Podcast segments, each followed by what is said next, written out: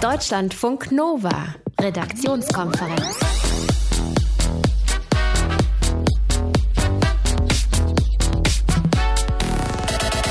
Bei einem Baby würde man jetzt ganz stolz sagen, um wie viel Uhr es geboren worden ist, äh, wie groß, wie schwer es ist und natürlich auch, wie es heißt. Bei diesem Baby hier, da ist es ein bisschen anders. Dieses Baby ist 177 Seiten dick und verteilt sich auf 8365 Zeilen und sein Name ist Koalitionsvertrag. Ich bin überzeugt, der Koalitionsvertrag, den wir gemeinsam erarbeitet haben, kann genau das sein. Die Grundlage einer guten und stabilen Regierung, die unser Land braucht und die übrigens auch viele in der Welt auch von uns erwarten. Da ist das Ding also. Die Koalitionsverhandlungen sind durch. Was das für uns bedeutet, ganz konkret, also beim Thema Arbeit oder Gesundheit zum Beispiel, das klären wir in ungefähr einer halben Stunde. Bis dahin heißen eure Babys heute Abend Pascal Fischer. Hallo. Unser Reporter. Und ich bin Sonja Meschkat. Grüß euch. Deutschlandfunk Nova. Und Martin Schulz hat eben gerade gesagt, was ja heute den ganzen Tag schon vermutet worden ist. Er tritt zurück als SPD-Chef und Andrea Nahles übernimmt den Job. Das alles natürlich vor dem Hintergrund der vorangegangenen Koalitionsgespräche und auch dem Koalitionsvertrag, den es ja seit heute dann gibt. Die Verhandlungen sind abgeschlossen. Die letzte Runde ging ganz entspannte 24 Stunden. Jetzt kommt nur noch die SPD-Mitgliederbefragung und dann könnte es die nächste große Koalition geben. Wir gucken uns das, Ganze, äh, das Ganze nochmal an und zwar interessiert uns, was das eigentlich eigentlich konkret bedeutet für uns? Also wo werden wir was merken von diesem Koalitionsvertrag und was da verhandelt worden ist. Ich mache das mal zusammen mit unserem Korrespondenten in Berlin, Paul Vorreiter. Paul, ein wichtiges Thema, das betrifft fast jeden, der neu in den Job einsteigt, sind ja die befristeten Arbeitsverträge. Wie wird das in Zukunft geregelt? Genau, also das ist ja auch ein ziemlich vielschichtiges Thema. Da könnten wir uns ja zuerst einmal die Kettenbefristungen ansehen. Also du hangelst dich quasi von einer Befristung zur nächsten und es hört nicht auf. Da soll in Zukunft gelten, also wenn du bei ein und demselben Arbeitgeber bleibst, der dich äh, schon mal unbefristet oder befristet eingestellt hat und äh, das Ganze dann zusammen fünf Jahre gedauert hat, also du quasi fünf Jahre für diesen Arbeitgeber gearbeitet hast, dann darf der dich danach nicht nochmal befristet einstellen. Also das ist die eine Änderung. Das zweite Thema sind die Sachen sachgrundlosen Befristungen, das ist vor allem auch etwas, was ähm, ja gerade auch im öffentlichen Dienst ziemlich häufig ist, die werden nicht komplett abgeschafft. Das hatte die SPD eigentlich so gewollt. Aber da soll in Zukunft gelten, zum Beispiel in Betrieben, die mehr als 75 Beschäftigte haben, da dürfen dann höchstens nur noch 2,5 Prozent der Belegschaft auf diese Weise sachgrundlos befristet werden können. Bisher spielt es ja keine Rolle, wie groß die Firma ist für diese Art von Arbeitsverträgen. Und ja, wenn du zu diesen 2,5 Prozent gehörst, ähm, die dann trotzdem diesen sachgrundlos befristeten Job haben, dann darf dieser Job auch nur 18 Monate lang dauern. Bisher sind zwei Jahre zulässig, also da auch eine kleine Veränderung. Was hier vielleicht aber auch so ein bisschen der Knackpunkt ist, gerade auch bei diesem ersten Thema Kettenbefristungen, naja, da muss man äh, sehen, es kann ja passieren, dass du zum Beispiel unter fünf Jahren bei demselben Arbeitgeber bist. Ähm, das ist ja eigentlich auch schon eine ziemlich lange Zeit. Und äh, ja, um eben diese Regelung zu umgehen, könnte es natürlich sein, dass der Arbeitgeber sich dann denkt, na gut, bevor ich da jetzt diese fünf Jahre überschreite, dann entlasse ich dich einfach früher und ähm, ja, dann bist du quasi auch in einer gewissen Form dann wieder ein bisschen schutzlos. Mm, das war eben auch mein Gedanke. Oder er entlässt dich eben. Dann lass uns noch mal nach einem anderen Streitpunkt äh, gucken, der bis zuletzt im Endeffekt ja ausgefochten worden ist. Also das Thema gesetzliche und private Krankenversicherung. Was ändert sich denn jetzt für die gesetzlich Versicherten? Also muss man zum Beispiel weniger Krankenkassenbeiträge zahlen? Äh, also jetzt nicht, denn in diesem Jahr soll sich das ja gar nicht verändern. Also erst ab 2019 soll es so sein, dass der Zusatzbeitrag wieder von Arbeitgebern und Arbeitnehmern zu gleichen Anteilen bezahlt wird. Also bisher ist es ja so, dass die Zusatzbeiträge, die ähm, variieren auch so ein bisschen, sind so im Schnitt bei 1%. Die müssen die Versicherten heute noch alleine schultern. Und ähm, ja, wenn dann wieder Arbeitgeber und Versicherte quasi gleichermaßen bezahlen, bedeutet das weniger für dich als Arbeitnehmer. Wie hoch allerdings diese Entlastung ausfällt, ja, hängt eben dann davon ab, wie hoch dieser Zusatzbeitrag bei deiner Krankenkasse ist. Der äh, ist eben unterschiedlich. Was will denn die GroKo eigentlich ändern beim Thema hohe Mieten und Wohnungsnot? Gerade in Großstädten ja ein Problem. Da ist einiges geplant, aber es hat eher, also bisher so den Charakter gut gemeint, aber man muss halt irgendwie sehen, wie das dann auch mit Leben gefüllt wird. Zum Beispiel für den sozialen Wohnungsbau, da soll der Bund zwei Milliarden Euro ausgeben. Außerdem soll es mehr Transparenz bei den Mieten geben. Also so soll zum Beispiel der Vermieter per Gesetz dazu gezwungen werden, die Vormiete offen zu legen. Da ist so ein bisschen die Idee, ähm, ja eben, dass es dann weniger Missbrauch gibt bei einer Neuvermietung. Denn wenn der Vermieter ähm, eben diese Vormiete immer dann quasi anzeigt, anzeigen muss, dann wird er höchstwahrscheinlich keinen Missbrauch begehen, in dem Sinne, dass er bei der Miete deutlich noch mal mehr draufschlägt, weil er eben weiß, der Mieter kann sich das dann ansehen und wird dann höchstwahrscheinlich da dann quasi diesen, ja, diesen Missbrauch nicht mitmachen. Letzter Punkt, der interessant ist, Digitalisierung. Also gibt es jetzt schnelles Internet für alle, auch für die, die auf dem Land wohnen? Das lässt sich jetzt nicht sagen. Das, also der Knackpunkt bei diesem schnellen Internet ist, dass es halt heißt, bis 2025 soll es flächendeckend schnelles Internet geben, also dann auch auf dem Land. Problematisch dabei 2025, das ist ja schon in der nächsten Wahlperiode. Also da fällt es natürlich leicht zu sagen, na ja, wir beschleunigen das Internet und fertig wird es dann in der nächsten Legislaturperiode, wenn wir möglicherweise gar nicht mehr an der Regierung sind. Ähnliche Versprechungen hat ja auch schon die bisherige große Koalition gemacht, auch wenn auf niedrigerem Niveau, was die Schnelligkeit des Internets angeht angeht.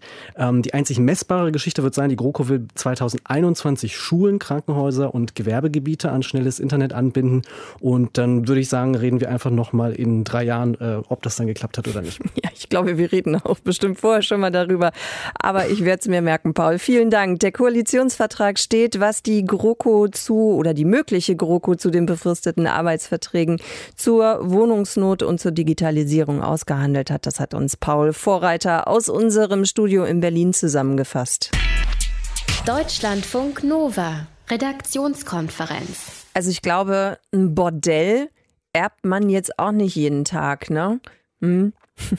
Genau das ist der Bezirksregierung Düsseldorf jetzt passiert. Die haben wirklich ein Bordell geerbt, ganz einfach, weil der Besitzer, der verstorben ist, eben keine Familie oder andere Erben hatte und dann bekommt der Staat eben alles. Das kommt immer mal wieder vor und auch gar nicht mal so selten. Und wenn das passiert, dann kann es tatsächlich Probleme geben. Pascal Fischer, unser Reporter, hat sich das noch mal ein bisschen genauer angesehen für uns. Also, ich meine, ich hätte mir das Bordell ja irgendwie versucht so wegzuhalten, also mhm. irgendwie versucht zu sagen, nee, möchte ich nicht. Die Bezirksregierung hat es aber ganz gerne genommen, ja? Naja, sie musste halt. Es darf in Deutschland keinen Gegenstand ohne Besitzer geben, also wird der Staat wirklich zum Zwangserben. Das heißt, der Staat kann das Erbe jetzt nicht ausschlagen. Also wie, wie du oder ich, wenn wir was erben würden und wir würden das nicht haben wollen. Nee, nee, kann er nicht. Äh, die eigentlichen, die menschlichen Erben, die können das ja. Und auch dann ist wieder der Fall, dass alles beim Staat landet. Äh, das ist übrigens auch der häufigste Fall in dieser Konstellation. Ja, die Leute scheuen nämlich Schulden oder einfach Mühen. Äh, Beispiel ganz einfach. Papa hat ein Ferienhaus im Ausland, stirbt und du weißt gar nicht, wie du das verkaufen sollst. Dann schlägst es eben eben aus, zack, beim Staat. Und wenn jemand stirbt, woher weiß der Staat, dass es keine Erben gibt? Ja, das muss der ermitteln, meist innerhalb von einer Frist von sechs Wochen. Oft reicht da eine öffentliche Bekanntmachung, ja, so eine Mitteilung im Bundesanzeiger, ein Aushang im Gericht. Okay, wir ermitteln jetzt, gibt es noch irgendwelche Erben? Äh, man könnte natürlich weltweit irgendwo Erben suchen bei komplexen Familienverhältnissen. Da sagt das Gesetz aber auch, der Staat muss nur suchen, wenn es ordentlich was zu erben Erben gibt, erklärt Rechtsanwalt Christian Solmecke von der Kölner Kanzlei Wildebeuger Solmecke immer dann, wenn nur die Beerdigungskosten gerade gedeckt werden können, dann kann die Pflicht unterbleiben, die Erben zu suchen. Und was ist jetzt, wenn später doch jemand sagt, äh, das ist mein Bordell? Ja, kann vorkommen. Ähm, das können die Erben machen, auch noch 30 Jahre nach dem Todesfall ihre Ansprüche geltend machen. Und zwar sogar, wenn sie vorher explizit verzichtet haben. Kommt das denn häufig vor? Ja, ähm, immer häufiger. Gerade so diese Häuschen, die dann Vaterstaat erbt. Immer mehr Leute haben ja keine Kinder oder auch Verwandten oder einfach Erben bestimmt. Und mittlerweile besitzt der Staat als Erbe 10.000 Häuser bundesweit, schätzt man. Hm. Also der Staat als Erbe heißt was? Also ist das dann die Kommune? Ist es das Bundesland? Wer konkret? Ja, mancherorts ist es die Kommune durch so Bestimmungen, ansonsten das Bundesland, äh, in dem der Erblasser nämlich seinen letzten Wohnsitz hatte. Und wenn man das jetzt irgendwie nicht ermitteln kann, vielleicht war der obdachlos oder hat mehrere Häuser oder so, dann erbt der Bund. Hm. Freut sich denn äh, der Staat über diesen Besitz, also auch über ein Bordell zum Beispiel? Ja, vieles ist ja zumindest seltsam. Christian Solmecke hat mir da von einigen äh, ganz skurrilen Fällen erzählt. Zum Beispiel hat das Land NRW schon halbe Brücken oder stillgelegte Bahnstrecken geerbt. Ja, was soll man damit? Und auch bei Häusern können ja viele Kosten entstehen. Jetzt die ganz banalen Sachen wie Winterdienst, Rasenmähen. Äh, wenn du einen Bauernhof erbst, dann musst du erstmal diese Tiere versorgen. Es gab sogar schon Pferde oder auch Koi-Karpfen, die der Staat geerbt hat. Ist alles schon da gewesen. Gibt's denn äh, auch richtig schlimme Probleme? Ja, also in entlegenen Gebieten, da wirst ja so Häuser kaum los. Ja, dann sitzt du da drauf rum. Äh, dann gibt's Arztpraxen oder auch Rechtsanwaltskanzleien. Da gibt's Kundendaten, sensible Dokumente musst du also aufbewahren. In Niedersachsen hat eine Kommune mal ein stillgelegtes Betonwerk geerbt und da war dann aber auch noch eine illegale Müllkippe drauf. Das musst du also irgendwie alles entsorgen oder ausheben. Das kostet äh, unglaublich was. In Baden-Württemberg ähnlich. Da gab's ein Sägewerk mit einem verseuchten Boden und dann kommen auch immer mal wieder vor einsturzgefährdete Häuser, aus denen aber pflegebedürftige Angehörige evakuiert werden müssen und für die darf der Staat dann auch noch gleich einen Heimplatz suchen. Das heißt, der Staat bekommt dann nochmal zusätzliche Schulden oder wie? Eben nicht. Ähm, er ist ja Zwangserbe, ja, er kriegt das aufgenötigt, aber dafür hat er es dann bei den Schulden wieder leichter, sagt Christian Solmecke. Er erbt zwar das Guthaben und die Schulden, wenn die Schulden allerdings so weit gehen, dass man ins Minus rutschen würde, dann ist für den Staat geregelt, dass er niemals mit ins Minus rutscht, sondern dann bei Null hängen bleibt. Also Negativgeschäft kann da für den Staat nicht rauskommen. Wenn jemand erbt, wenn sonst kein Erbe da ist, dann ist dieser jemand der Staat im Zweifelsfall. Pascal Fischer hat uns mehr dazu erzählt. Deutschlandfunk Nova. Redaktionskonferenz. Danke, kann man ja gar nicht oft genug sagen. Ich sage nochmal Danke an die Verhandlungspartner, auch wenn es nicht einfach war. Es hat durchaus auch Freude gemacht. Angela Merkel ist durch mit den Verhandlungen zum Koalitionsvertrag und alle anderen natürlich auch, die mit und ausgehandelt haben. Jetzt geht es darum, diesem Vertrag noch so die allerletzten Feinheiten zu verpassen und natürlich geht es auch darum, Ministerposten zu vergeben. Da haben wir ja heute schon das ein oder andere gehört und wir gucken noch mal ein bisschen genauer drauf mit Paul Vorreiter, unser Korrespondent im Hauptstadtstudio. Paul, also was ja schon klar ist, zwei wichtige Ministerien gehen von der CDU an die SPD, nämlich das Innen- und das Finanzministerium. Wie sieht sich denn die CDU in Sachen Ministerposten als Verlierer oder als Gewinner? Das ist so ein bisschen Auslegungssache. Was auf jeden Fall feststeht, ist, dass es der CDU nicht leicht gefallen ist, hier ihre Ministerien abzugeben. Das sagte auch Kanzlerin Merkel selbst. Und dass die Frage, wer bekommt welches Ressort, eine nicht ganz einfache war, das will ich gerne hier verraten. Also jetzt wissen wir, wieso es auch so lange gedauert hat.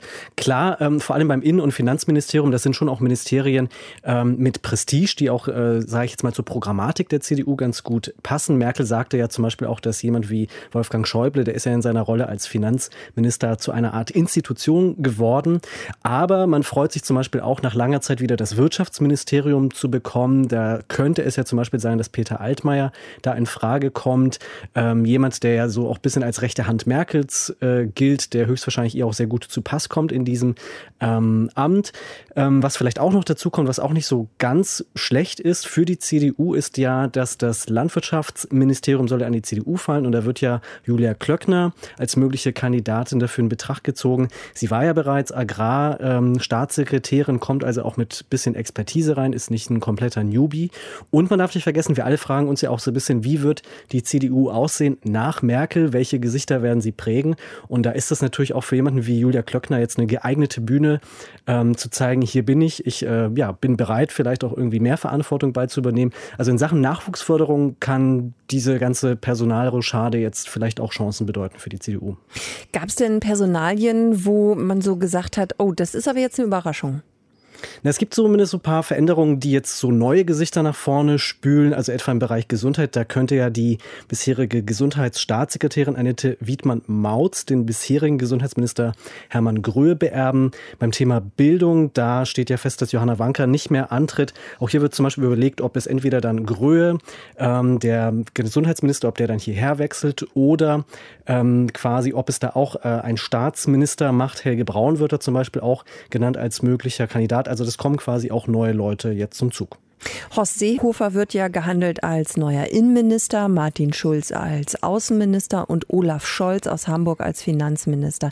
Das sind ja alles Personalien, die eigentlich auch schon mal ein bisschen so auf dem Abstellgleis gestanden haben oder eben in ihrer letzten Position nicht so unbedingt geglänzt haben. Ist so ein Ministerposten auch eine Art Exit-Strategie? Ich finde, das kann man schon so sehen. Also bei Horst Seehofer zum Beispiel muss man vielleicht auch dazu sagen, der steht natürlich in Bayern immens unter Druck. Seit der Bundestagswahl ist er eh schon so ein bisschen Ministerpräsident auf Abruf. Der Posten soll ja an Markus Söder gehen. Und da geht es natürlich schon noch so ein bisschen darum, ihm einen würdevollen Abgang zu bieten. Und da ist natürlich klar, da muss es irgendwie auch ein Ministerium sein, das irgendwie Prestige hat. Das wäre jetzt irgendwie vielleicht nicht so der Fall, wenn er jetzt Entwicklungshilfeminister wäre. Da ist das Innenministerium dann schon vielleicht die bessere Nummer, zumal es ja auch noch um diesen Bereich Heimat erweitert werden soll, wo auch noch nicht so ganz klar ist, was sich da dahinter verbirgt. Vielleicht geht es ja bei diesem Zuschnitt auch darum, ich sage jetzt mal so thematisch in die Gefilde sich hineinzuwagen, wo äh, die AfD der CSU ihren Platz so ein bisschen streitig macht. Also es könnte aus CSU eigentlich auch ein ganz guter Deal sein. Und ähm, ja, ähnliches gilt auch für Martin Schulz. Er hat ja die SPD durch den Wahlkampf geführt. Danach in so eine Art Kamikaze ging es von, ja, wir kündigen die GroKo bis hin zu ergebnisoffene Gespräche. Und nun wirbt er ja für die Große Koalition. Ähm, also schon auch ein ziemlich heftiger Kurs, den er so durchgelaufen hat. Und irgendwie geht es natürlich jetzt auch darum, ihm irgendwie ein Gesicht zu geben in dieser Koalition, äh, ihn da quasi sichtbar werden zu lassen. Und wenn es jetzt zum Beispiel auch um das Finanzministerium geht, ich glaube, das ist eigentlich so der größte Coup für die SPD, wenn das an Olaf Scholz gehen würde. Man darf ja nicht vergessen, das Finanzministerium ist mächtig. Hier geht es um Geld und manche SPD-Projekte, die kosten halt auch einfach. Zum Beispiel, wenn es darum geht, mehr Geld in die Bildung zu stecken.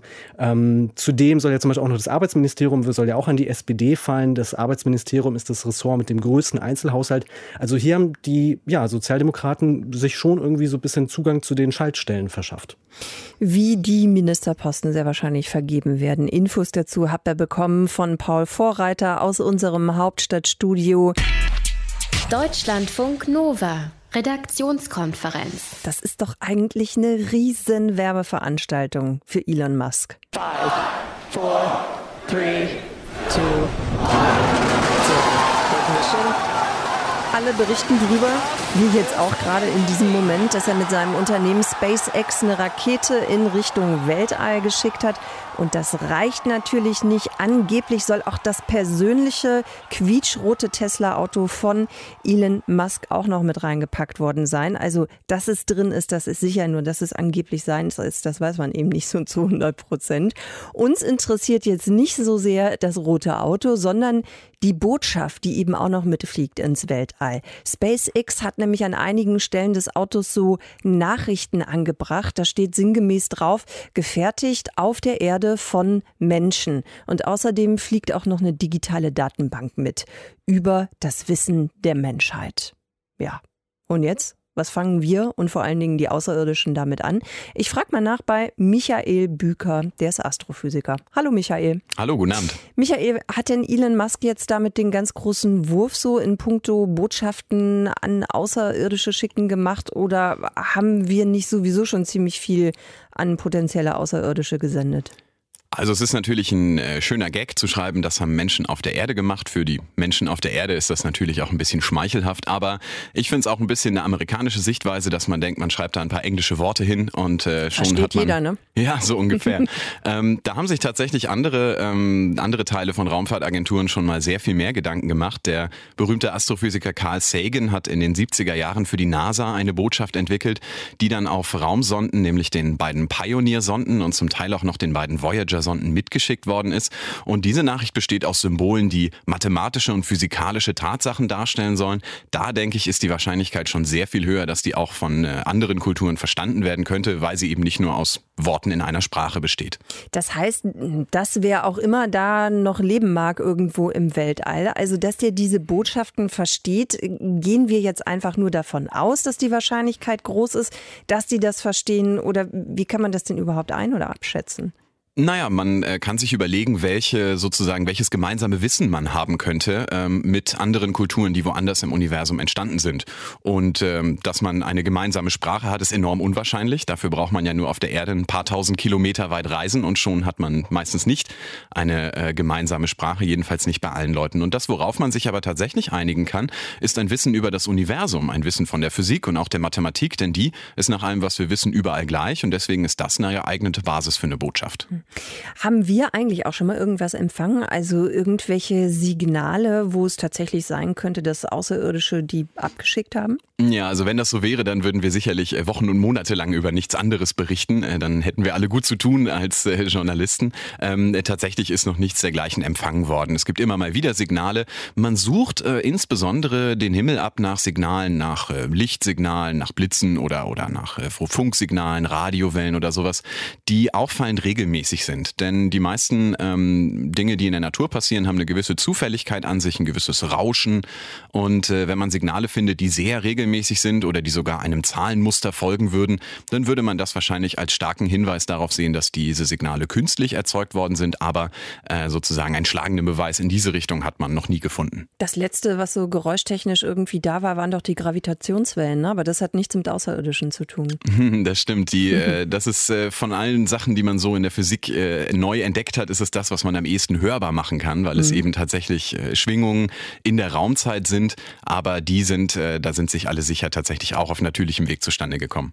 Was glaubst du denn? Ist es überhaupt sinnvoll, Nachrichten von uns Erdbewohnern ins All zu schicken? Also ich meine, man weiß ja nie, auf wen man da so trifft. Ne? Die könnten das ja auch ganz anders interpretieren und das irgendwie so verstehen, äh, dass, dass sie uns jetzt zum Beispiel angreifen müssen. Ähm, das ist eine grundsätzliche Überlegung und das ist auch eine Frage, die man sich ernsthaft stellen kann. Nicht? Wir machen halt als Menschen die äh, Erfahrung, wenn wir auf andere Menschen treffen, die wir vielleicht noch nicht kannten, dass äh, oft mindestens eine Seite da mit zwielichtigen Einstellungen rangeht. Andererseits gibt es die Hoffnung, dass alle, die ausreichend äh, technologisch entwickelt sind, um durchs All zu reisen, vielleicht auch ähm, wohlwollende Ansichten haben. Ich persönlich denke, dass es mich einfach irrsinnig freuen würde zu wissen, dass wir als Menschheit nicht alleine sind.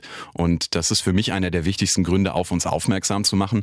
Andererseits könnte es ja auch sein, dass äh, außerirdische Zivilisationen sich die Erde anschauen, uns untersuchen und wenn sie feststellen, wer hier zum Beispiel so an der Regierung ist, einfach wieder umdrehen. Der Astrophysiker Michael Büker in Deutschlandfunk Nova, er hat uns mal erklärt, wie sinnvoll es ist, Nachrichten von uns an außerirdische Lebensformen zu übermitteln, so wie Elon Musk das gerade vorhat, der amerikanische Unternehmer, der jetzt eine Rakete hochgeschickt hat in Richtung Weltall. Deutschlandfunk Nova. Redaktionskonferenz. Wenn man als Unternehmen aus dem Westen in China Geschäfte machen möchte, dann muss man sich anpassen. Die Suchmaschine Google hat das selbstgesetzte Motto Don't be evil, unterdrückt aber in China Suchergebnisse zum Massaker auf dem Tiananmen-Platz von 1989. Und Daimler hat jetzt auch zurückgerudert, ist jetzt auch zurückgerudert, weil das Unternehmen den Dalai Lama zitiert hatte. Was da genau los ist, das kann uns unser Reporter Pascal Fischer besser erklären. Pascal, bitteschön. Ja, der Autobauer fährt eine Werbekampagne in China und auf Instagram gab es dann ein Bild, ein Mercedes, daneben ein Spruch vom Dalai Lama, ich zitiere, betrachte Situationen von allen Seiten und du wirst offener. Also eigentlich eine allgemeine Weisheit, hat jetzt nichts mit Tibet oder so weiter zu tun. Und der Staat, der chinesische, hat aber gesagt, nein. Ja, erstmal haben sich chinesische Internetnutzer beschwert und Daimler hat das alles dann sofort gelöscht und noch nachgeliefert auf Weibo, also so dem chinesischen Twitter sozusagen. Man werde sofort Maßnahmen ergreifen, um das Verständnis der chinesischen Kultur und Werte zu vertiefen. Was für Reaktionen hat es darauf gegeben? Na, die Menschenrechtsorganisation International Campaign for Tibet nannte das einen beschämenden Kotau vor der Diktatur. Nochmal zum Verständnis, also Kotau, das ist so dieses Bücken und Ehrerweisen vor dem chinesischen mhm. Kaiser mhm. früher, ja, mussten Diplomaten machen. Und äh, hierzulande hat sich auch schon Michael Brandt gemeldet, der ist menschenrechtspolitischer Sprecher der Unionsfraktion im Bundestag. Zitat, wenn Rückgratlosigkeit ausgezeichnet werden würde, dann hätten die Mercedes-Manager den ersten Preis für ihr peinliches Verhalten verdient. Der Konzern sollte sich nicht bei der chinesischen Regierung entschuldigen, sondern schleunigst beim Dalai Lama und den Tibetern deutliche Worte auf ein Löschfail aus dem Hause Daimler. Die Infos dazu hatte Pascal Fischer. Deutschlandfunk Nova, Redaktionskonferenz. Das ist ein richtig krasses Konzept. Heute in Frankfurt 20 handverlesene Gäste plus einige DJs plus zwei ESA-Astronauten und alle sind eingestiegen in einen Airbus und der ist dann abgehoben und der hat einen Parabelflug gemacht. Also da ist man dann für so ein paar Sekunden schwerelos. Ne? Also das Motto ist, glaube ich, einfach Scheiß auf die Ökobilanz. Hauptsache, die Party ist geil. Denn bei dieser World Club Dome Zero Gravity Aktion, so heißt der ganze Spaß, der wird äh, nicht nur viel Kohle, natürlich auch äh, sehr viel Kerosin verbrannt. Und ja, ich kann das verstehen, wenn ihr jetzt denkt, ah, jetzt kommen die Leute von Deutschlandfunk Nova und machen einem schon wieder ein schlechtes Gewissen. Wie oft verzichten wir eigentlich auf Spaß, weil wir wissen, es wäre eigentlich viel vernünftiger, es bleiben zu lassen. Das ist doch die Frage, die uns interessiert. Und unser Reporter Martin Krinner hat sich deshalb mal bei euch umgehört. Gibt es bei dir irgendwas, wo du dir schon mal gesagt hast, ich hätte eigentlich Bock da drauf, aber dann lasse ich es doch bleiben, weil ich es mir irgendwie kaputt gerechnet habe? Na, zum Beispiel so Sachen Kleidung. Da denkt man sich so, ja, man kauft dann doch mal das äh, günstigere Teil, wo man dann vielleicht sagen könnte, ja, man weiß aber, dass da dann vielleicht mehr Kinderarbeit oder so hintersteckt. Bei Handys, das wird, das wird viel zu teuer verkauft und viel zu billig hergestellt, sagen wir mal so. Also deswegen finde ich es auch, ich sag mal, asozial, wenn ich das so sagen darf, dass wir uns dann diese Handys kaufen, unter denen andere leiden und die die unter schlechten Lebensbedingungen herstellen. Es gibt jede Menge Dinge, die wir eigentlich nicht bräuchten, für die wir aber Zeit, Geld und Energie aufwenden, weil sie uns einfach Spaß machen.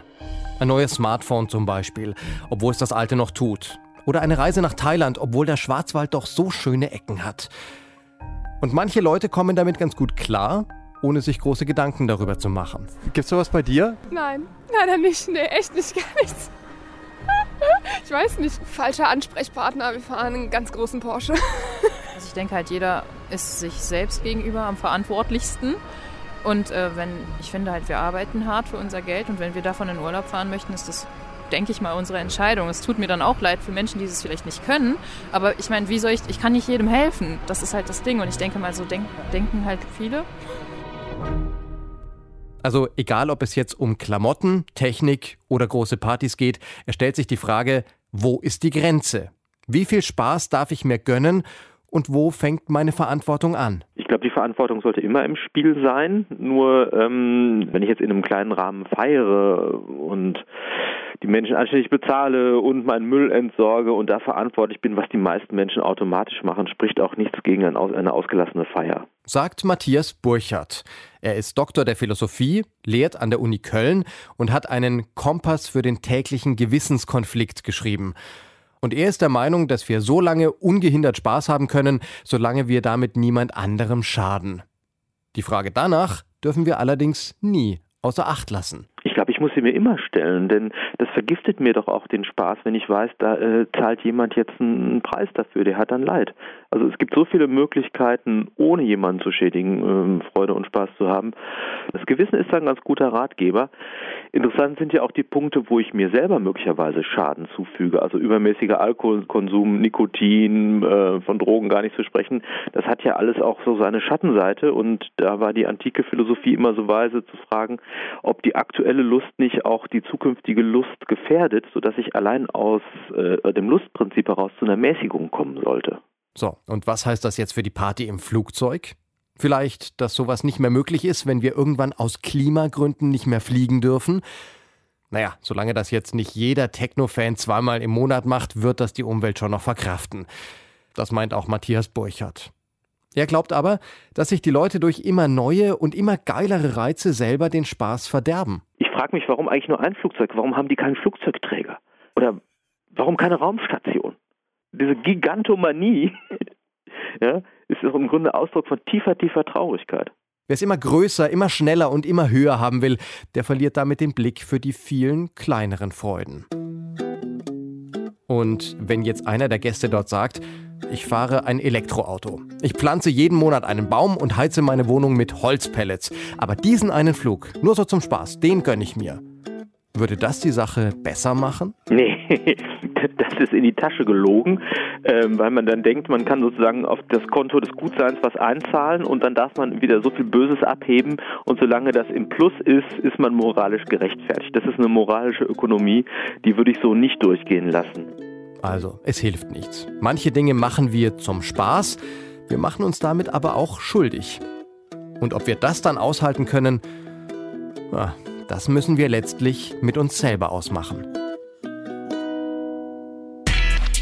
Deutschlandfunk Nova, Redaktionskonferenz. Sagt Donald Trump jetzt vor dem Sonderermittler Robert Mueller zur Russland-Affäre aus. Seine Anwälte sind da eher besorgt, nämlich dass Trump Sachen sagt, die nicht so gut für ihn sind. Äh, was man weiß, dass er sich ganz gerne mal widerspricht. Er hat auch schon in einem früheren Prozess zugeben müssen, dass er zwei Dutzend Mal gelogen hat. Und auch bei einem ziemlich, naja, anrüchigen Projekt aus seiner Vergangenheit ist jetzt gerichtlich festgestellt worden, irgendwas stimmt da nicht. Pascal Fischer, unser Reporter, hat mehr Infos dazu. Pascal, was war da los?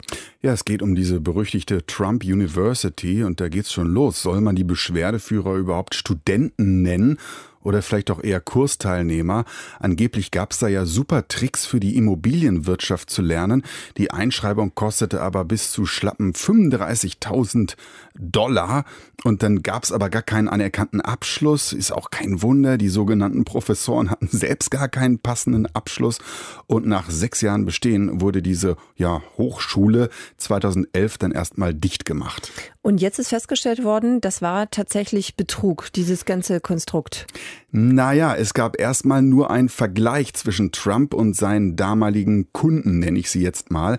Das hat ein US-Berufungsgericht jetzt endgültig entschieden. 25 Millionen Dollar bekommen frühere Studenten der Universität jetzt und die teilen sich dann äh, insgesamt mehr als 4000 Ex-Studenten auf. Aber das ist doch schon länger Thema, ne? Also ich meine, dass da irgendwas mhm. war mit Klagen und dass die Leute, die da teilgenommen haben, am Ende gesagt haben, äh, das ist alles Mist hier. Das kommt mir ja, ja. bekannt vor. Ne? Ja, ja ähm, in San Diego äh, hat schon vor einem Jahr ein Gericht diesen Vergleich eigentlich abgesegnet, aber eine Ex-Studentin, die wollte dem eben nicht zustimmen und selbst nochmal individuell mhm. gegen Trump klagen können. Und damit ist sie jetzt vor Gericht eben nicht durchgekommen, also ist jetzt dieser Vergleich von damals endgültig wirksam. Musste Trump denn vor Gericht erscheinen oder hat er genug zu tun, äh, um sich äh, und sich vor Sonderermittler Maller zu drücken. Zu drücken, sag ich schon. Sie ist ja. jetzt schon so drin. Jo, also der Trump war nicht da. Ja, also er hat gesagt, er habe als Präsident schlicht keine Zeit und mit diesem Vergleich erkennt er auch keine Schuld an. Gibt's denn diese Trump University noch? Ja, das ist ja im Grunde erstmal ein Kurssystem ohne Gebäude und das hieß dann irgendwann Trump Wealth Institute und dann hat sich's alles nochmal umbenannt in The Trump Entrepreneur Initiative. Ich bin froh, dass du das letzte aussprechen musstest und nicht ich. Also große Worte um ein offensichtlich inhaltlich mehr als dürftiges Angebot. Donald Trump muss Ex-Studenten seiner Universität einige Millionen Dollar zurückzahlen. Infos dazu von Pascal Fischer. Deutschlandfunk Nova. Wissensnachrichten. Dieser Käfer gibt wirklich niemals auf. Forscher haben beobachtet, wie sich der asiatische Bombardierkäfer befreit, und zwar nachdem er eigentlich schon gefressen worden ist. Wie die Wissenschaftler im Fachmagazin Biology Letters schreiben, setzten sie Bombardierkäfer in ein Terrarium mit Kröten, die die Insekten sofort verschluckten. Kurz darauf war im Magen der Kröten eine Explosion zu hören und in ungefähr der Hälfte der Versuche wurden die Käfer lebend wieder ausgespuckt. Bombardierkäfer befreien sich mit ihrem explodierenden Hinterteil, daher auch ihr Name. Aus einer Drüse spritzen sie eine heiße, ätzende Flüssigkeit, die den Magen der Kröten reizt. Forscher glauben, dass die Käfer zusätzlich Mechanismen entwickelt haben, damit sie den Aufenthalt im Krötenmagen überleben. Im Experiment dauerte es teilweise mehr als anderthalb Stunden, bis die Kröten ihre Mahlzeit wieder ausspuckten. Wer war der Cheddar Man? Klar ist, er lebte vor rund 10.000 Jahren in Großbritannien. Sein Skelett ist vollständig und wurde Anfang des 20. Jahrhunderts in einer Höhle in Somerset gefunden.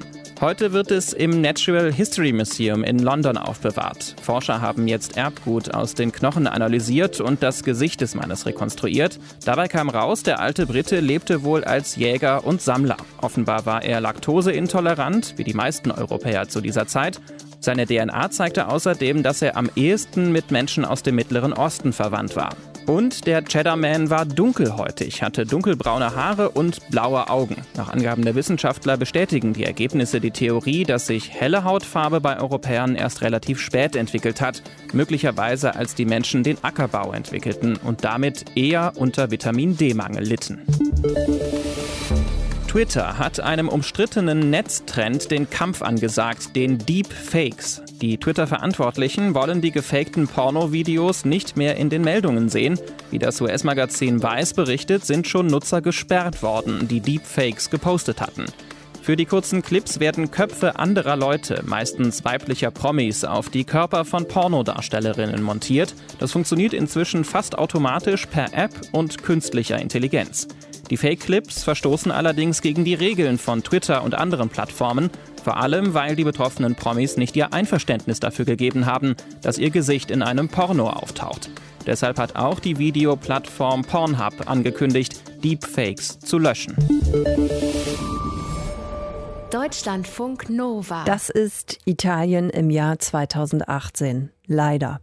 Vergangene Woche schießt ein Italiener in Macerata auf sechs Menschen. Alle sechs sind Migranten aus Afrika. Der Anschlag war rassistisch motiviert und ist offenbar ein extremes Symptom, mit dem Italien schon lange zu tun hat, nämlich mit Fremdenfeindlichkeit. In vier Wochen wählt Italien ein neues Parlament und Fremdenfeindlichkeit ist eben das zentrale Thema im Wahlkampf. Und vielleicht ja auch ein Punkt, über den Angela Merkel heute mit dem italienischen Ministerpräsidenten Gentiloni spricht, denn die beiden treffen sich heute.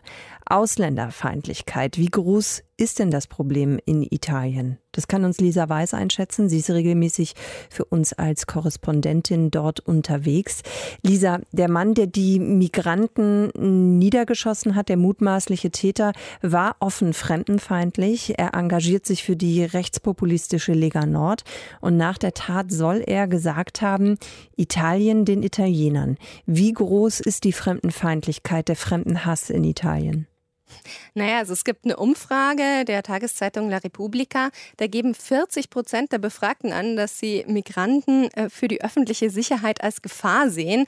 Und gestern war zeitweise Mein Kampf auf Platz drei der meistverkauften Biografien bei Amazon Italien. Also man merkt schon, rechtsextreme Ansichten sind auch schon seit Jahren sehr, sehr salonfähig. Es liegt auch ein bisschen daran, dass der Faschismus in Italien nie so richtig aufgearbeitet worden ist. Also nach dem Zweiten Weltkrieg hat Italien seine Rolle im Krieg völlig heruntergespielt. Äh, das Land war ja dann am Schluss von den bösen Deutschen besetzt sozusagen. Es gab ja auch nicht so sehr den Druck von außen, das aufzuarbeiten wie in Deutschland. Und man muss heute echt nur durch rumlaufen und findet da überall Symbole des Faschismus. Ich habe selber vor ein paar Jahren in Italien studiert und da haben die Studenten, wenn sie irgendwie neue Leute kennengelernt haben, erstmal gefragt, naja, sag mal, bist du jetzt eigentlich Kommunist oder bist du eher Faschist? Das ist da überhaupt nicht als problematisch gesehen worden. Das mhm. hat nur mich dann irgendwie völlig verwirrt. 2015 hm. haben wir ja noch viel über Lampedusa gehört, über die Tausenden von Geflüchteten, die eben dort angekommen sind, über das Mittelmeer. Wie groß ist denn das Thema Flucht und Migration überhaupt im Moment noch in Italien? Ja, das ist immer noch ein sehr großes Thema. Man muss sich überlegen, der Großteil der Migranten, die im Mittelmeer gerettet wurden, der wird nach Italien gebracht. Das waren 2017 mehr als 119.000 Menschen und jetzt 2018 waren es schon knapp 5.000. Also das ist wirklich sehr, sehr präsent. Auch weil viele Flüchtlinge in Italien nach einiger Zeit wirklich so auf die Straße gesetzt werden, obdachlos sind und ziemlich perspektivlos. Also vor allem Frauen landen immer wieder in Zwangsprostitution. Es gibt auch Fälle von Zwangsarbeit auf den Feldern in Süditalien und die Leute betteln einfach oft auf der Straße oder verkaufen Drogen, weil sie keine andere Möglichkeit haben. Und das macht dann auch wiederum vielen Italienern Angst. Also die Italiener, die fühlen sich überfordert, die sagen, die EU müsse da wirklich mehr tun, die fühlen sich alleingelassen als Ankunftsland.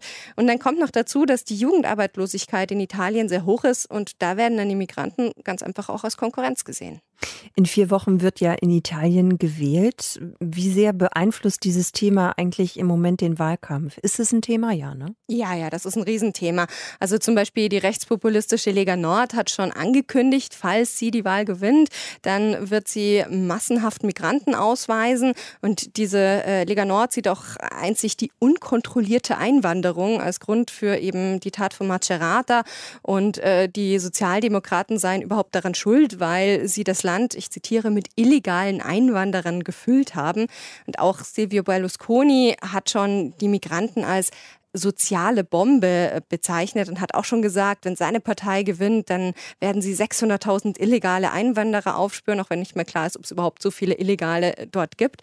Der Einzige, der sich so ein bisschen zurückhält, ist ähm, der Chef der Demokratischen Partei, Matteo Renzi, wobei das auch in Italien wieder kritisiert wird, dass er wirklich keine richtig klare Position ergreift.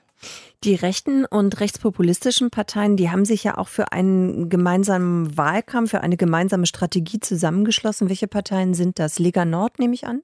Genau, die Rechtspopulisten von der Lega Nord, dann auch noch Berlusconis Forza Italia und dann noch die, naja, nationalistische, euroskeptische Partei Fratelli d'Italia. Die haben sich zusammen auf ein gemeinsames Wahlprogramm geeinigt. Es sind jetzt nicht die einzigen Parteien, die rechts der Mitte sind. Es gibt zum Beispiel noch so ja, nette kleine Splitterparteien wie Casa Pound die Rechtsextremen da zahlen jetzt auch die Anwaltskosten für diesen mutmaßlichen Täter von Macerata nur um ein bisschen zu verdeutlichen, welch Geisteskind mhm. die sind, die haben jetzt auch gerade den Mussolini-Wald wieder aufgeforstet, also Bäume, die 1939 in Form des Wortes Dux, also Führer, angepflanzt worden sind und die sind im Sommer abgebrannt und die haben die jetzt genauso wieder aufgeforstet. Wie schätzt du das denn eigentlich ein? Wie viel Zustimmung bekommen die rechten Parteien damit? Also vielleicht sogar gegebenenfalls eine Chance mitzuregieren? Ja, die drei Parteien liegen in den Umfragen momentan vorne. Also die haben schon gute Chancen, an der Regierung beteiligt zu werden. Äh, wobei man jetzt auch sagen muss, äh, naja, Italien wird nach der Wahl erstmal meiner Meinung nach ziemliche Schwierigkeiten haben, eine Regierung zu bilden. Ich kann mir vorstellen, dass da erstmal ziemlich diskutiert werden wird, aber das kennen wir jetzt ja auch ein bisschen aus Deutschland. Italien hat ein Problem mit Fremdenfeindlichkeit. Wie das den aktuellen Wahlkampf beeinflusst, das hat uns Lisa Weiß eingeschätzt. Deutschlandfunk Nova. Redaktionskonferenz. Ja, äh, wir spitzen ja ganz gerne mal zu in den Medien an der einen oder anderen Stelle. Deutschlandfunk Nova ist ja bestimmt nicht ausgenommen. Und das tun wir jetzt erstmal auch. Fastfood-Pommes helfen gegen Glatzen. OMG. Naja, also vielleicht äh, dahinter, das vielleicht ist natürlich noch sehr groß, aber in Pommes soll ein Wunderstoff drin sein, der die Haare wachsen lässt. Pascal Fischer, unser Reporter, hat sich das angesehen. Haarklein, bitte jetzt eins nach dem anderen. Was ist das für ein Stoff in den Pommes? Das ist Dimethylpolysiloxan. Kennt natürlich jeder. Ist halt der Inhaltsstoff von Fastfood-Fritten, ne? Ja, zumindest bei einer großen US-amerikanischen Kette mit einem Logo aus einem goldenen Buchstaben. Mehr sage ich da jetzt nicht. Äh, da kommt das in die Pommes rein, damit die nämlich im Siedefett nicht auseinanderfieseln wie so zerhackte Wollknäuel. Ja, aber was hat das jetzt mit meinen oder deinen oder wem auch immer? Also warum lässt es Haare wachsen? Naja, also erstmal tut's das sowieso nur erwiesenermaßen bei Mäusen. Wissenschaftler an der Yokohama National University in Japan haben mit dieser Chemikalie nämlich sogenannte HFGs produziert. Das sind Hair Follicle Germs, Haarfollikel. Das sind so Sachen, die befinden sich normalerweise um die Haarwurzeln und diese HFGs haben die Forscher jetzt nackten Mäusen eingepflanzt und siehe da, nach wenigen Tagen sind denen ordentlich Haare gewachsen. Was lernen wir jetzt daraus? Ich schmier mir einfach ein bisschen Pommesfett auf die Glatze oder was? Vielleicht kommt das irgendwann, äh, aber das ist alles natürlich bisher nur eine Vermutung, dass die Chemikalie beim Menschen auch so wirkt und wie viel davon nötig wäre dann, das weiß man auch noch nicht. Pascal, wir wollen ja aber jetzt niemanden den Appetit verderben, ne? Das müssen wir auch mal sagen. Also wenn ihr jetzt gerade ne, euch schön eine Pommes reinschrauben wollt, bitte gerne Mayo, Ketchup, was auch immer. Guten Appetit. Deutschlandfunk Nova. Redaktionskonferenz. Ist doch auch mal schön. Mitte Januar unterm Eiffelturm und man stellt sich eben mal nicht mit tausend anderen Touris in die Schlange für den Aufzug nach oben, sondern man läuft eine Runde Ski. Juhu! Haben wirklich ein paar Leute gemacht jetzt in Paris. Da hat es ja ordentlich geschneit. Das ist noch so die schöne, die angenehme Seite an der ganzen Geschichte. Nicht so prall, ein 12 Zentimeter Neuschnee und damit kommen die Leute in Paris nicht klar. Die haben teilweise die Nacht in ihren Autos verbracht und 700 Kilometer Stau hat es gegeben auf den Straßen in und um Paris herum. Woher der Schnee kommt ob wir da auch noch ein bisschen was von abbekommen, das weiß Verena Leindecker von wetteronline.de. Verena, wieso hat denn der Schnee gerade Paris so hart getroffen? Ja, also schuld daran ist Martina. Das ist nämlich ein Mittelmeertief und dieses Mittelmeertief, das hat bereits ähm, am Montag in Spanien und eben gestern und heute in Frankreich, aber zum Beispiel auch in der Sahara Schnee gebracht. Also die Ursache ist letztlich Martina, dieses Mittelmeertief, weil über dem Mittelmeer kann sich das Tief mit ganz viel Feuchtigkeit aufsaugen und ungefähr bei Paris ist dann diese feuchte Luft auf die kalte Luft getroffen, die momentan ja auch bei uns vorherrscht. Und beides zusammen hat dann eben recht viel Schneefall gegeben. Genau, wenn man das zusammenzählt, dann kommt man am Ende bei Schnee raus. Also ich meine, es scheint ja überhaupt im Moment so eine recht schneereiche Zeit zu sein. Auch in mhm. Moskau ist in den letzten Tagen sehr viel Schnee gefallen, so viel wie seit 100 Jahren nicht mehr, habe ich gelesen. Und auch bei uns in Deutschland ist es ja ziemlich winterlich mittlerweile. Woran liegt das? Auch an mhm. Martina? Ähm, teils, teils. Also das ist ganz witzig. Ähm, die Wetterlage in Russland hat tatsächlich auch mit der Wetterlage bei uns zu tun.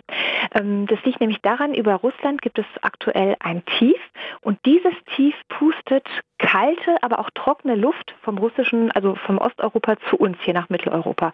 Dementsprechend haben wir hier bei uns den Frost. Und dieses Tief in Russland, das ist so über mehrere Tage hinweg an der gleichen Stelle geblieben, ungefähr über Moskau. Und dementsprechend hat es in Moskau ganz schön viel geschneit. Und dann, ja, ja jetzt kommt noch das Mittelmeertief wieder, von dem wir eben gesprochen ja. haben, Martina. Das streift auch uns hier in Deutschland und das hat gestern dem Westen und heute dem Süden halt dementsprechend noch ein bisschen Schnee gebracht. Geht es denn in den nächsten Tagen bei uns noch so weiter, so mit Winter und Schnee? Also winterlich auf jeden Fall, was die Temperaturen angeht. Das heißt Nachtfrost und tagsüber dann so leicht über 0 Grad. Ähm, was den Schnee angeht, aktuell schneit es ähm, in Südbayern und das wird noch ungefähr bis morgen Vormittag so weitergehen. Aber dann ist auch Schluss. Dann gibt es so zwei Tage, wo es relativ freundlich und auch wirklich landesweit trocken bleibt. Aber ab Freitagabend, also pünktlich zum Wochenende, kündigen sich von Westen her schon wieder neue Wetterfronten an und dann ist auch wieder Schnee mit dabei. Das war die Redaktionskonferenz für heute Abend für den Mittwoch. Pascal Fischer und ich wünschen euch noch einen schönen Abend und wir hören uns gerne morgen wieder. Ne, Pascal? Bist ja. du auch dabei? Ja, klar. Tschüssi. Okay, bis dahin, schönen Abend. Mein Name ist Sonja Meschkat. Auch wenn es nicht einfach war, es hat durchaus auch Freude gemacht. Deutschlandfunk Nova, Redaktionskonferenz. Montag bis Freitag ab 18.15 Uhr. Mehr auf deutschlandfunknova.de.